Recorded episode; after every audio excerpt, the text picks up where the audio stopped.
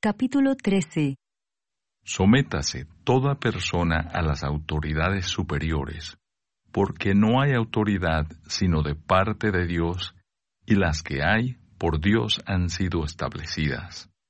De modo que quien se opone a la autoridad, a lo establecido por Dios resiste, y los que resisten acarrean condenación para sí mismos, porque los magistrados no están para infundir temor al que hace el bien, sino al malo. ¿Quieres, pues, no temer la autoridad? Haz lo bueno, y tendrás alabanza de ella, porque es servidor de Dios para tu bien.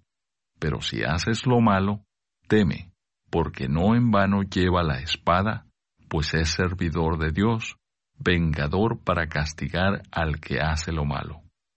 Por lo cual es necesario estarle sujetos, no solamente por razón del castigo, sino también por causa de la conciencia. Pues por esto pagáis también los tributos, porque son servidores de Dios que atienden continuamente a esto mismo. Pagad a todos los que debéis, al que tributo, tributo, al que impuesto, impuesto, al que respeto, respeto, al que honra, honra.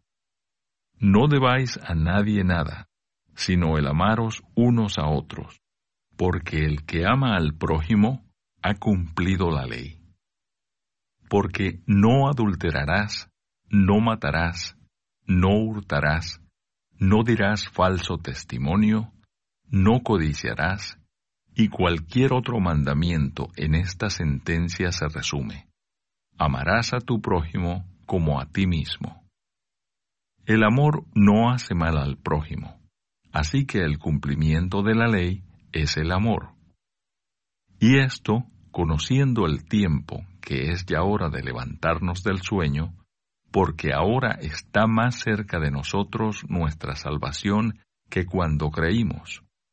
La noche está avanzada y se acerca el día.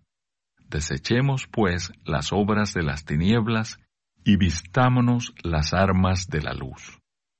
Andemos como de día honestamente, no en glotonerías y borracheras, no en lujurias y lascivias, no en contiendas y envidia, sino vestidos del Señor Jesucristo, y no proveáis para los deseos de la carne.